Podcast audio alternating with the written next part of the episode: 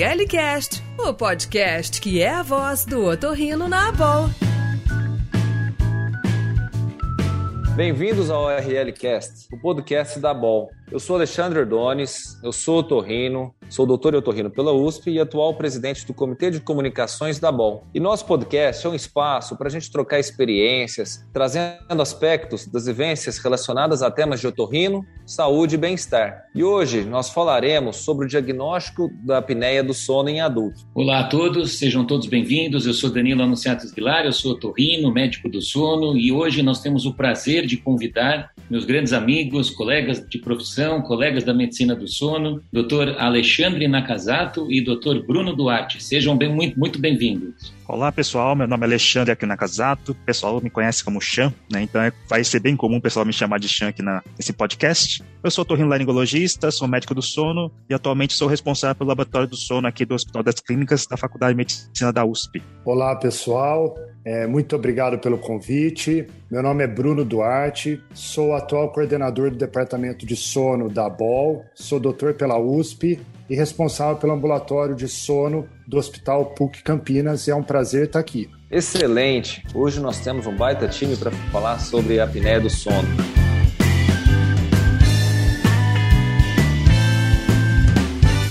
Ixan, como é hoje, em 2021, o diagnóstico da apneia do sono? Então, agora, para fazer o diagnóstico da apneia do sono, a gente necessita de um exame complementar. Pelo menos um exame complementar a gente vai precisar. Né? Então, a gente vai falar ou em polissonografia ou em exames domiciliares. Então, para facilitar, um jeito mais fácil que eu sempre passo para o meu residente é assim: se você fizer uma polissonografia ou um exame domiciliar do sono, se tiver acima de 15 eventos por hora, o paciente já tem diagnóstico de apneia do sono. Agora, se ele tiver entre 5 e 15, ele vai ter que ter outras coisas associadas, não só o índice. Né? E o que são as outras coisas associadas? São alguns sintomas ou algumas doenças. Então, são pacientes que vão reclamar ou de sonolência, sono não, não reparador, um cansaço ou insônia. Ele pode também reclamar que ele esteja encasgando né, acordar sufocado, com a respiração meio, meio ofegante. A pessoa que dorme com ele, pode também falar que ele ronca frequentemente, né? Falar, ah, ele tá roncando todos os dias, uma coisa frequente, não é aquele ronco eventual da, da cervejinha, que às vezes fala, ah, toma uma cervejinha, dá aquela roncada, não. É aquele ronco que todos os dias ele tem. Então, em relação às doenças, as doenças assim que eles podem estar associadas é hipertensão arterial, desordem de humor, né? Alterações cognitivas, o paciente tem uma memória um pouco mais fraca, doenças coronarianas, AVC, também ICC, né? E também a diabetes mellitus. Então, quando eu tenho essas doenças ou essas queixas associadas a uma polissonografia ou um exame domiciliar entre 5 e 15, ele também é considerado como paciente apneico. Muito legal, Chan. E agora eu queria aproveitar o Bruno, que também está presente, e perguntar para você, Bruno, quais são as vantagens e desvantagens de se realizar uma polissonografia domiciliar ou aquela realizada no laboratório? Conta um pouco para gente. Então, Danilo, quando a gente fala em polissonografia domiciliar, monitorização domiciliar do sono, é importante a gente esclarecer que existem tipos de polissonografia domiciliar. A polissonografia domiciliar tipo 2 ela é praticamente é, igual à polissonografia laboratorial do tipo 1, só que é feita sem intervenção do técnico e geralmente no lar do, do paciente. A polissonografia do tipo 3, ela não tem monitorização de eletroencefalograma, então você não sabe se o paciente está acordado, se ele está dormindo, se ele tem microdespertares. E a polissonografia do tipo 4 é apenas uma oximetria noturna, basicamente isso. Então, é, dando esse diferencial de monitorização do sono, que são divididos em alguns tipos e laboratorial, a gente pode ir nas vantagens e desvantagens de cada um. Então, a polissonografia laboratorial, aquela completa tipo 1, ela é considerada padrão ouro. Por quê? Porque você vai ter todos os parâmetros que a gente pode ter no sono, respiratório, movimento de perna, eletroencefalograma, alterações, e se tiver algum artefato, o técnico está lá para ajudar. Essa é a grande vantagem. Então, se você tem algum, alguma doença mais complexa, se você precisa de uma investigação mais aprofundada, do tipo 1 ela, ela tem essa vantagem. Inclusive para diagnosticar outros distúrbios do sono também, não só os respiratórios, não é verdade? Exatamente. Existe, por exemplo, a videopolissonografia, que ela é feita no laboratório. Então, às vezes você tem um movimento anormal do sono, você precisa saber em que tipo de fase que está, como transtorno comportamental do sono REM, que é uma doença mais rara, mas no laboratório a gente consegue fazer esse diagnóstico. Agora, a desvantagem é que ela é feita fora do lar, quer dizer, além de toda a parafernália dos fios, você está fora de casa, num ambiente diferente, é, às vezes a pessoa se sente insegura com isso, é uma noite só, pode ter o efeito de primeira noite, ela pode não dormir uma quantidade de noite adequada. Então, essas seriam as desvantagens, além do custo, né? A polissonografia do tipo 1 ela é mais cara para o indivíduo e para o convênio. Agora, quando a gente fala em monitorização domiciliar, a gente tem a vantagem de fazer no conforto do lar e aí pode simular melhor o sono do indivíduo, só que não tem o técnico lá para intervir. Então você pode ter artefatos, você pode ter um, um, uma desconexão que você precisa refazer o exame, em média de 10 a 15% você tem que refazer na polissonografia do tipo 2. Agora, a polissonografia do tipo 3, ela é mais confortável, não tem eletroencefalograma, então ela é mais fácil do paciente dormir, ela é mais barata,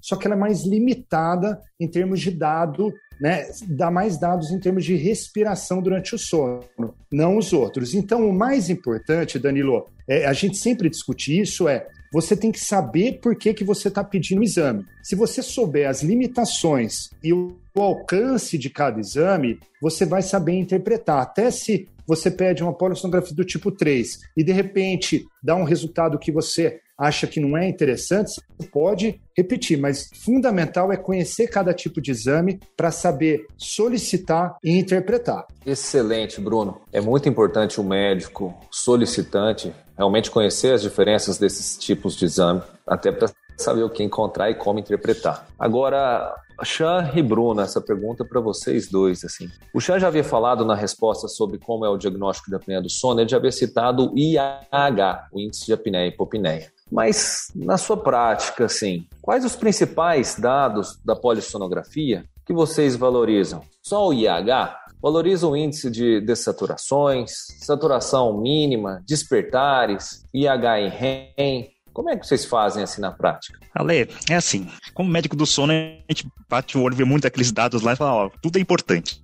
Né? Mas no dia a dia, na verdade, a gente sabe que alguns dados são mais importantes que outros. Né? Então, saber quantidade dessas, desses efeitos respiratórios, então o IH é super importante. Tentar diferenciar se esse IH é mais por eventos centrais, né? Ou seja, não está vindo um comando para o organismo respirar, ou se são apneias obstrutivas, ou seja, vem um comando, mas a via aérea está fechada. Né? Então é super importante diferenciar porque o tratamento muda. Outra coisa que eu valorizo muito é índice de despertares, né? Por quê? Porque a gente sabe que tem alguns pacientes que ele tem um padrão de ter um índice de apneia e hipopneia, ou índice de evento respiratório, quando estou falando do exame domiciliar, uh, aumentados às custas de despertares mais do que de, de, das saturações. Né? Então, assim, são padrões diferentes de pacientes que a gente vai ver. Então, eu sempre comparo o índice de despertares com o índice de saturações. A saturação mínima é interessante, mas a gente tem que ter um pouquinho um pé atrás, porque assim, uh, eventualmente um paciente ele pode estar tá uma saturação super boa a noite inteira e de repente o probe de oximetria ele pode ter caído um pouquinho, ter um probleminha, caiu muito a saturação e voltou. Né? Então ele vai lá para a saturação de 65, fala, nossa, o paciente tem saturação mínima de 65. Aí você vai ver a média da saturação desse paciente, tá lá, 95. Né? Então isso aí provavelmente foi um artefato, um ponto isolado. Então, uma coisa que eu valorizo bastante é o tempo total de saturação abaixo de um limiar. Geralmente eu uso abaixo de 90 e se o paciente é muito grave, abaixo de 85. E eu gosto muito das correlações entre os eventos respiratórios com posição. Eu acho que nisso a polissonografia traz um dado muito importante, né? Então, se ele tem um componente posicional, porque isso vai me orientar em relação ao tratamento. E também em relação ao sono REM, ok, é, eu falo que é uma curiosidade, mas isso acaba não mudando tanto a minha conduta no, no tratamento do paciente com, com os eventos concentrados dentro do sono REM. Não sei o que se o Bruno tem mais alguma coisa que ele vê, assim, de modo geral, porque os outros parâmetros é legal, mas assim, é mais tente anotar e comparar isso com o pós-tratamento. É, basicamente, né, eu acho, eu sigo a mesma linha do Chan, só alguma, alguma complementação. Realmente eu concordo com ele em relação à saturação mínima de O2. É uma das coisas que a gente não valoriza tanto, a gente valoriza mais o tempo de saturação abaixo de 90 porque daí você consegue ver a noite inteira como foi a oxigenação. É, os parâmetros de normalidade, tempo de saturação abaixo de 90, ainda eles não estão muito estabelecidos. Mas a gente acredita, pelo menos o Michel sempre comenta, né, a gente que entre acima de 7 a 10% do tempo total de sono abaixo de 90 já aumenta o risco cardiovascular e deixa a gente mais atento para as comorbidades cardiovasculares. É importante dizer, eu acho que complementando o que o Chan falou, o índice de apneia e hipopneia, é claro que ele vai ser importante porque todos os estudos, a maioria dos estudos até hoje, são feitos com esse índice de apneia e hipopneia e ele nos baseia tratamento e inclusive resultados. Então, a gente sempre vai observar o índice de apneia e hipopneia. Então, ele é importante, mas eu acho que tem que juntar todos os dados: tempo de saturação, despertares, e a gente sempre ficar atento, porque, por exemplo, na polissonografia do tipo 4, vocês vão ver lá um índice que é o IDO, ou ODI, né, em inglês, que é o índice de saturação de oxihemoglobina. Os trabalhos atuais têm um, inclusive uma meta-análise do Robson Capasso lá de Stanford, que ele correlacionou, ele, ele falou que quando você tem um índice de apneia e hipopneia acima de 15, a oximetria é, noturna, calculando acima de 4%, tem praticamente a mesma correlação. Então, ela é sempre importante valorizar quando você tem uma oximetria, o tempo de saturação abaixo de 90 e o índice de saturação de oxihemoglobina. Sempre lembrando que quando a gente faz oximetria, a gente sempre está vendo o distúrbio respiratório do sono, não as outras doenças do sono. Mas como a, é, a apneia obstrutiva do sono é a doença mais prevalente, ela pode ser útil para esses pacientes. E só complementando a primeira pergunta que o Danilo me fez, uma polissonografia do tipo 3, por exemplo, se o paciente tem não tem muito sintoma ou tem uma insônia, por exemplo, não seria um tipo adequado para você analisar, porque quando ele não tiver apneia, você não sabe se ele está acordado ou dormindo.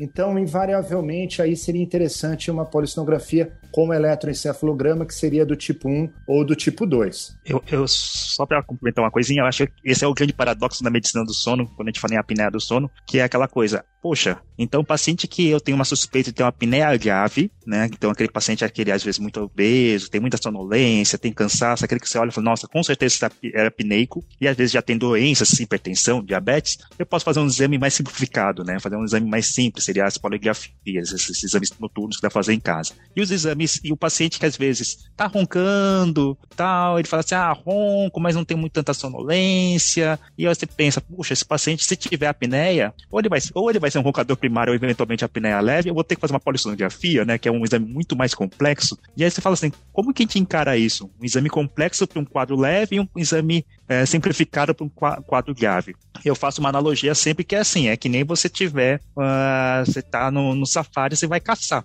Se seu alvo é um elefante, ou seja, um apneico grave, você vai atirar ali, com certeza você vai acertar. E se você for lá pegar, sei lá, vai caçar um esquilo, então se você for atirar com, sem, com pouca precisão, a chance de você acertar esse esquilo vai ser muito menor. Então é esse que é o conceito. Na verdade, os casos leves, a gente tem que ser muito mais acurado para a gente conseguir acertar o diagnóstico do, do que o paciente grave. Porque o paciente grave, se ele tiver um IH de 60 ou de 90, ele é a mesma coisa em termos de tratamento. Então, acho que por isso que tá esses paradoxos de é, exame mais simplificado para o caso mais grave e vice-versa. Excelente, Chan. Você está ouvindo ORL Cast. E na visão de vocês? Agora vamos falar um pouquinho sobre tratamento. O Chan já comentou que a apneia central muda um pouco o tratamento dele, mas quais os principais dados na polissono que indicam sucesso ou insucesso do tratamento para apneia, seja ele qual for, cirurgia, aparelho intraoral, enfim? Vamos lá. É, essa é uma pergunta excelente, né? A primeira coisa que eu acho que vale a pena a gente pensar é que ainda a gente não conseguiu ver qual dado polissonográfico se correlaciona com sonolência excessiva diurna. Então isso é uma coisa importante. Às vezes o paciente tem uma apneia grave e tem uma sonolência baixa. Então a gente ainda não conseguiu saber esse dado. Agora, o que, que mudaria, né, em termos de tratamento? O Chan já falou. Se o paciente, por exemplo, tem uma apneia posicional, exclusivamente posicional, em posição supina, isso a gente vê nas polissonografias, é, talvez uma terapia posicional seja a solução para esse paciente. Então, ou dormir de lado e de repente utilizar um aparelho intraoral. Então, esse dado, por exemplo, da apneia posicional, eu acho que pode alterar o tratamento, pode alterar, né? Seria um dado. A apneia concentrada em REM, ela em alguns poucos casos pode alterar a conduta, mas é mais uma interpretação que a gente médico do sono olha, mas eu vou mais pelo sintoma, não acho que isso muda muita coisa. Agora, quando a gente pensa em tratamento cirúrgico, a gente entende que é sempre mais difícil você conseguir recuperar um paciente que é mais grave. Então, quanto mais grave, é mais difícil você atingir o sucesso cirúrgico. Mas a gente não vai decidir a cirurgia pela polissonografia, mas sim pela anatomia e por outras coisas. Mas a gente sabe que quanto mais grave, é mais difícil você atingir o sucesso. Outra coisa importante é a questão da posição. Por exemplo, se você vai pensar numa cirurgia faríngea, por exemplo, quanto mais apneia em posição supina você tem, mais difícil vai ser você atingir o sucesso cirúrgico. Outro dado importante: às vezes o paciente tem uma apneia moderada, e daí, pela Academia Americana de Medicina do Sono, aparelho intraoral é adequado para uma apneia moderada. Mas se essa apneia moderada tiver uma dessaturação importante, o aparelho intraoral ele tende a não resolver tão bem esses casos de muita dessaturação de oxemoglobina. É, na verdade, assim, uma coisa que a gente tem que pensar também é o que, que é o sucesso cirúrgico, né? A gente tem que sempre lembrar, porque assim, às vezes a gente vai lendo os trabalhos, fala, ah, taxa de sucesso cirúrgico, 85%, fala, nossa, isso aí é essa cirurgia que eu vou fazer. E a gente tem que diferenciar um pouquinho o que, que, é, o que, que é o nosso meio acadêmico do nosso dia a dia com o paciente. Então, assim, quando a gente fala em sucesso cirúrgico, a gente está falando em redução de pelo menos 50% do índice de apneia e hipopneia. Aí depende um pouquinho de classificação. Tem classificação que fala que a, o índice final ser abaixo de 15. Alguns falam abaixo de 20, mas a maioria que aceita são abaixo de 15. Só que isso talvez não seja satisfatório para o paciente. Eu me vejo na posição do paciente, eu vou lá no doutor Alexandre, no doutor Bruno, no doutor Danilo, falo assim: olha, tô roncando, minha esposa tá falando que eu tô roncando, tá, tá reclamando muito aqui e eu quero fazer a cirurgia. Eu quero, eles avaliam e falam: ó, caso cirúrgico, vamos operar. Aí eu opero, eu tô lá com índice de 40, eu vou para o índice de 17 e continuo roncando, roncando menos, mas continuo roncando. E aí a esposa fala: olha, mas fez a cirurgia por quê? Se continua roncando. Então, até isso a gente tem que explicar para o paciente que muitas vezes o que a gente está pensando como um sucesso, para o paciente não é o sucesso mesmo. E em relação a realmente os dados, o posicional é muito interessante porque a gente pode fazer terapias posicionais, mas aí eu vou falar uma coisa saindo um pouquinho da, da, da, parte de diagnóstico, na apneia posicional, o que eu vejo muito nos pacientes, já tratei muito paciente com apneia posicional, é que ele eu botar ele de lado, seja com aquelas tênis ball technique, colocar aquela mochilinha nas costas, ele melhora a apneia, mas muitas vezes não melhora o ronco. E eu pensando no paciente, eu tenho que melhorar o ronco, né? Que é essa a queixa do paciente muitas vezes. Então, a associação de, de tratamento, como o Bruno falou, ah, vamos fazer um, uma terapia posicional associada, depois com um aparelho intraoral, é muitas vezes interessante. Em vez de dar um tiro, assim, tem que dar um tiro certeiro, às vezes é melhor dar dois tiros para tentar resolver o problema do paciente. Né? A gente tem que focar no paciente muito mais do que na polissonografia. Eu sempre acho que a polissonografia é um exame complementar do nosso diagnóstico e tratamento. Agora eu queria aproveitar e perguntar para vocês dois, Chan e Bruno, a respeito de titulação de CPAP. Né? Como vocês sabem, é, muitos pacientes é, é, acabam fazendo a titulação de forma domiciliar do CPAP. Outros, muitas vezes, é, até pedem para a gente: olha, doutor, posso fazer esse tipo de é, é, titulação no laboratório? Então, Sean, pode começar você. Qual é a, a, a possibilidade aí que você dá para o nosso paciente em relação à vantagem e desvantagem? E aí já queria aproveitar e deixar a pergunta para o Bruno também. Bruno, você chega a dar algum tipo de indutor do sono? Qual seria algum tipo de medicação para se usar que não faça nenhum tipo de alteração na arquitetura do sono do nosso paciente? Legal, Danilo. É assim, paciente que, que já tem um diagnóstico de apneia do sono, né, fez uma polissonografia, fez o diagnóstico de apneia do sono, às vezes vai fazer a titulação do CPAP. Tradicionalmente, até academicamente falando, o pessoal fala para a gente fazer uma titulação em laboratório, né, que a gente ia fazer de novo o paciente, submeter uma polissonografia, colocar um CPAP e o técnico deveria ficar acordado, muitas vezes não fica, fica lá ajustando a pressão de CPAP para ver se abole os eventos respiratórios daquele paciente. Mas o que, que acontece? A gente tem alguns problemas nessa situação. Primeiro, que a gente está fazendo numa noite fora da casa do paciente e não, e não em situações habituais dele. Então, a gente não vai pedir para o paciente, eventualmente o paciente que faz uso de bebida alcoólica nos finais de semana, para ele chegar lá bêbado para fazer a polissonografia. A gente não vai pedir para ele fazer isso, apesar que a gente sabe que precisaria um pouquinho mais de pressão nessa situação. Então, com o advento da, das,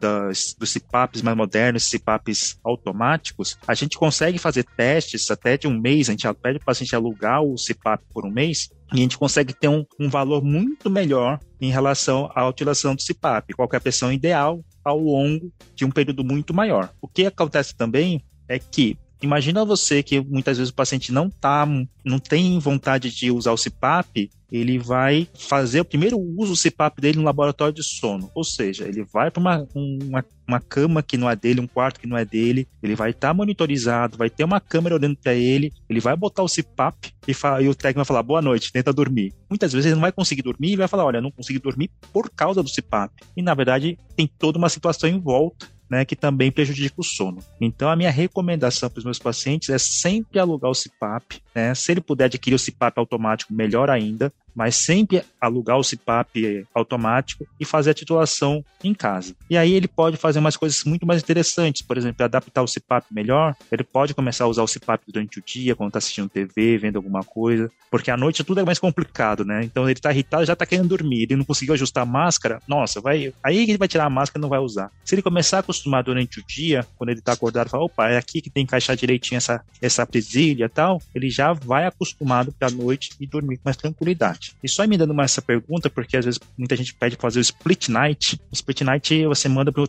pro laboratório de sono, o médico do sono tem vontade de infartar, né? Porque split night, aí sim que a gente não recomenda porque a gente sabe que a arquitetura do sono é diferente da primeira metade da, da segunda metade. Então não é infrequente quando a gente faz o split night, primeiro que a gente não, não consegue, às vezes, tempo suficiente para chegar na titulação ideal. Então, o que a gente entre aspas, economizaria tempo para fazer o diagnóstico e o tratamento, a gente não faz nem o diagnóstico nem o tratamento adequado. E pensando novamente na aplicação do CPAP, é uma situação pior ainda, porque o paciente vai começa a dormir. Quando ele consegue dormir, imagina um técnico vai lá, dá um tapa nas costas do paciente e fala: Ó, oh, acorda aí, agora põe o CPAP e volta a dormir. Muitas vezes não consegue voltar a dormir, vai odiar o CPAP, então split night realmente não, não prescrever. Agora, em relação ao medicamento, acho que o Bruno tem mais experiência, né, Bruno? É só, só complementando o, o que o Chan falou, acho que uma coisa importante, a titulação domiciliar também é a grande maioria maioria, é, eu peço a titulação domiciliar,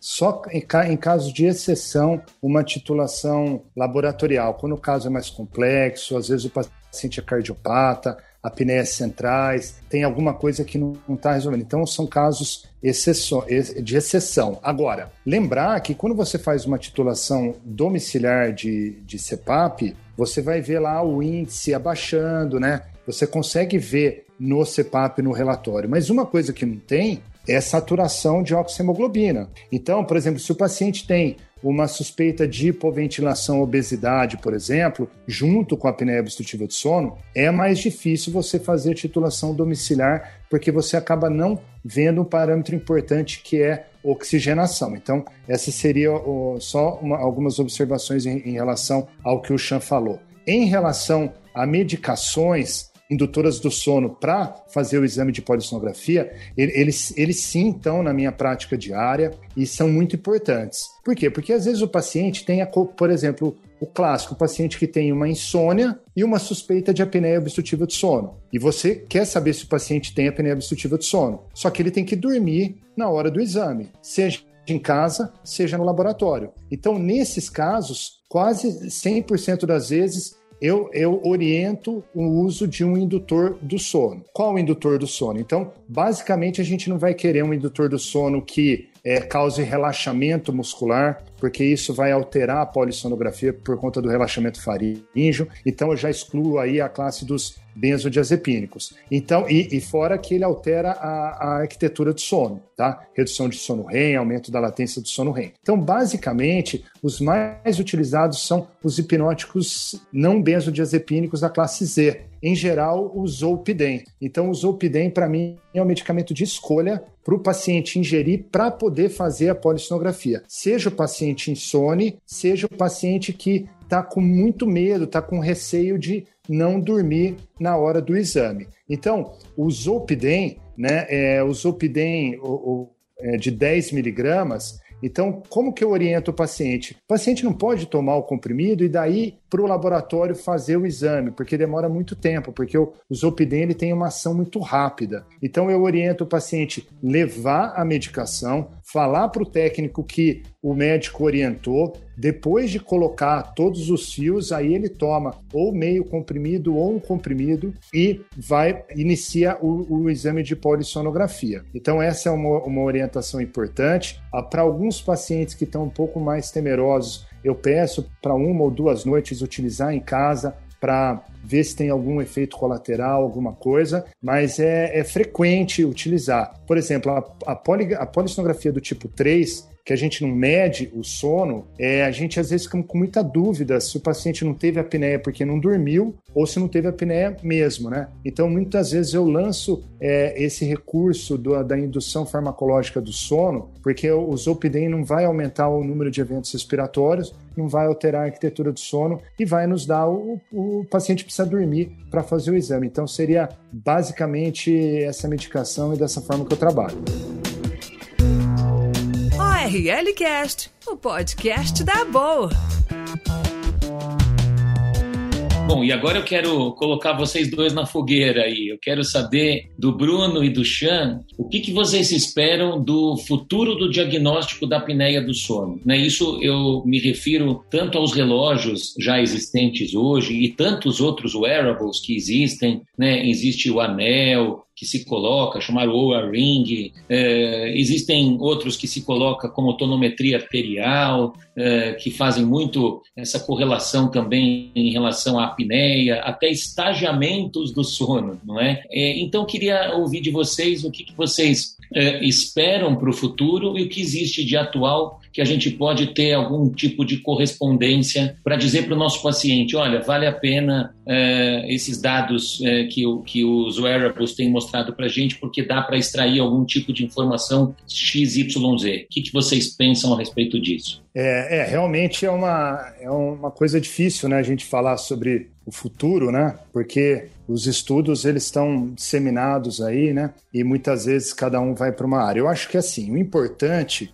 do presente para o futuro, inicialmente, é a educação. Então, assim, a gente precisa aprender por que estão sendo pedidos exames, que são exames complementares, que ele complementa uma história, um exame físico. A gente tem que entender o paciente. Então, assim, primeiro é educação, educação médica. É, nós, otorrinolaringologistas, que somos geralmente os primeiros, os primeiros médicos a serem procurados por pacientes com queixa de sono, a gente precisa estudar, educar para saber pedir o exame certo para a doença certa. Essa, para mim, é a primeira coisa. A segunda coisa é o seguinte: o, os exames mais simplificados eles vieram para ficar. Então, assim, hoje em dia a gente sabe que para muitos pacientes não há necessidade de fazer exames completos mais caros. Então, assim, eles vieram para ficar. Mas isso não significa, pelo menos por enquanto, que a polissonografia completa do tipo 1 ou do tipo 2 elas estão em desuso de jeito nenhum. Então, quando a gente desconfia em outras doenças do sono,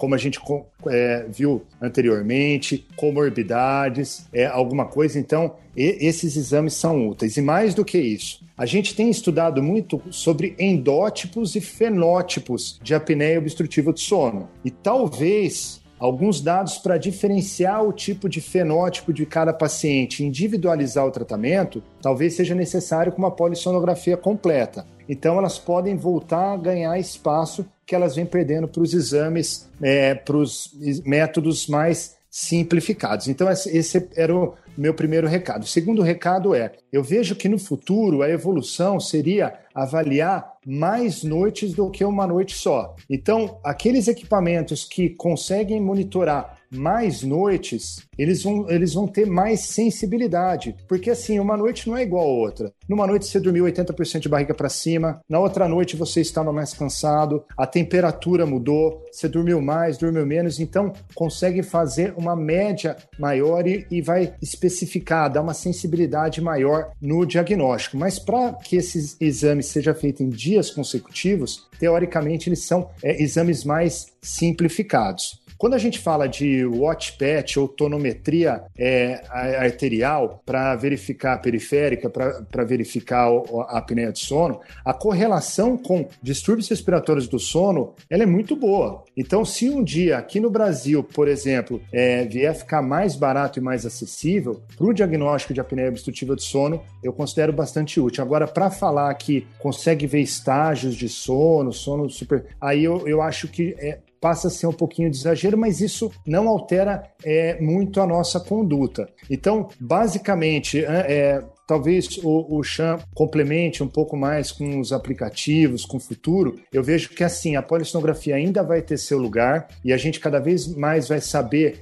é, para que paciente que a gente vai pedir e os exames simplificados que conseguem é, avaliar vários dias seguidos, eu creio que esse é, que é o caminho aí para o futuro. Agora eu quero ouvir é, a opinião do Chan. Na verdade, assim, eu sempre passo, eu parto do princípio o que, que a gente quer saber desses exames do futuro, né? O que a gente pensa que talvez seja o futuro, na verdade é o presente, tá? Existem vários equipamentos né, domiciliares. A tonometria arterial periférica, eu estou tendo uma experiência boa agora com esse equipamento. Realmente ele, ele é muito bom, correlações são boas. Só que infelizmente ele é um pouco caro, né? Ele tem um probezinho que é descartável, que acaba parecendo caro a princípio, mas no final, se a gente pensar que comparar não com um tipo 3, mas com um laboratório de sono, talvez seja, seja até mais barato. Mas o que, que eu falo? Que já, já temos muitas coisas. Na verdade, já tem vários equipamentos, é que eles acabam não sendo divulgados, que eles conseguem, conseguem fazer o diagnóstico de apneia do sono. Tanto é que há uns 5 anos atrás, se eu não me engano, no Congresso dos Técnicos de, de Medicina do Sono, o tema máximo era o que, que a gente ia fazer, porque esses laboratórios estavam fechando, não que vão fechar todos, obviamente, que a gente tem outros estudos que a gente precisa ter a polissonografia, porque nos Estados Unidos já é uma realidade os exames domiciliares. Inclusive já tem até serviço que você pede uma polissonografia, vem uma, o equipamento vem por, por FedEx na casa do paciente, depois o paciente manda de volta para o laboratório o equipamento para fazer a leitura. Então, assim, tá muita coisa. E fora que a gente tá vendo os wearables da vida. Esses smartwatches, eles são sensacionais, eles conseguem ver oximetria, às vezes eles conseguem ver até pressão arterial. E eles têm um sistema de actigrafia, ou seja, ele consegue ver movimentação, então ele conseguiria estimar se você está tendo apneia e seria mais próximo do tempo total de sono. Então é muito interessante isso. Só que a gente tem que dividir em dois fatores, né? A gente tem que dividir que talvez alguns desses equipamentos eles vão ser mais para a gente fazer uma triagem, né? O paciente está lá usando o seu smartwatch e o smartwatch fala, opa, tá na hora de você procurar o um médico do sono. E a gente tem os equipamentos que são médicos, né, que aí tem que ter muito mais precisão. Só para falar como as coisas estão evoluindo, tem vários trabalhos em revistas científicas médicas com, junto com a engenharia médica, que são super, eu acho super difícil ler aqueles artigos, mas tem algumas coisas assim que usam esses smart speakers, né? A Amazon a, a Alexa, o Google Nest, que na verdade ele tem duas coisas lá. Ele tem um alto-falante junto com um microfone. E colocaram um microfone de alta sensibilidade. E aí você daria para direcionar esse, esse microfone na direção do paciente que está dormindo, ele consegue detectar pequenas variações do ambiente e ver se o paciente está respirando ou não. Então já estamos chegando nesse nível. Então, o futuro acho que vai ser isso. Cada vez menos laboratório, o laboratório vai continuar existindo, porque a gente vai ter alguns casos de dúvida, mas ele não vai ser o primeiro exame. E mesmo nesses casos, os casos leves, provavelmente a gente não vai usar nem o, o, a polissonografia tipo 1. A gente vai ter que desenvolver alguma outra coisa, ou até mesmo, que eu acho que talvez é o mais provável daqui a um futuro, a gente mudar um pouquinho a definição de apneia do sono, porque essa definição acho que está meio ultrapassada, inclusive de valores, né, de referência. Então, eu queria ouvir, se vocês me permitem, aí do Danilo e do Alexandre Ordones, o que que, é, fora esses aparelhos o que, que vocês já utilizam hoje como método aplicativo, alguma coisa, na prática de vocês? Bom, perfeito, Bruno. É, em termos de metodologia para avaliar ronco, né, eu acho que esses aplicativos são muito interessantes, né, para que a gente possa avaliar, inclusive, pré e pós-tratamento. Né? Então, eu na prática utilizo o SnoreLab, é, que faz com que a gente possa avaliar é, se o que a gente instituiu de tratamento pode ser de forma adequada para se o desfecho realmente é ronco para o meu paciente, eu posso demonstrar que é, foi efetivo o meu tratamento. Eu tenho alguns pacientes que aí eu não utilizo, eles me procuram no consultório e, e vez ou outra me mostram algum tipo desses smartwatches, né? E o que a gente tem visto na prática, o que a literatura tem demonstrado, se você fizer uma polissonografia do tipo 1, provavelmente você faz mais N3 e REM do que o seu aplicativo está te demonstrando. Então, isso que vocês falaram de ajustar a expectativa com o nosso paciente é fundamental, porque ele não pode cair também numa prerrogativa de eh, se apoiar simplesmente no, no, nesses smartwatches e não procurar uma ajuda médica. Né? Então, ele fica ali, até de forma, certa forma, preocupado com aquilo, coisa que não deveria se preocupar, porque a realidade pode ser diferente. Então, tem um, um artigo muito interessante é, falando sobre ortossonia, que é a preocupação excessiva do sono, que também pode ser prejudicial para o paciente. Ele fica o tempo todo ali, acorda, olha para o celular, olha para o aplicativo, o tempo todo ali, aquela, aquela é, é, cobrança de um sono perfeito. Isso é ruim, isso é danoso para o nosso paciente. Então tem que se criar um equilíbrio nesse, nesse aspecto. Então, esses aplicativos têm que ser vistos para o lado bom, tem que ser interpretado de uma forma satisfatória história e que o nosso paciente saiba incorporar essas informações para o lado positivo para ele também. Seja não ficar tão preocupado com aquilo que é demonstrado, seja não deixar de visitar o médico do sono no momento efetivo. Excelente, Danilo. Eu também acho que os aplicativos e os wearables com a tecnologia de hoje, nós estamos em 1 de setembro de 2021, ainda não tem uma curácia perfeita para falar, para fazer um diagnóstico de apneia do sono. Uso também de uma maneira complementar, como o Danilo falou. Naquele paciente que já tem um diagnóstico, seja por polissonografia tipo 1 ou 2, a 2 é que eu mais gosto, né?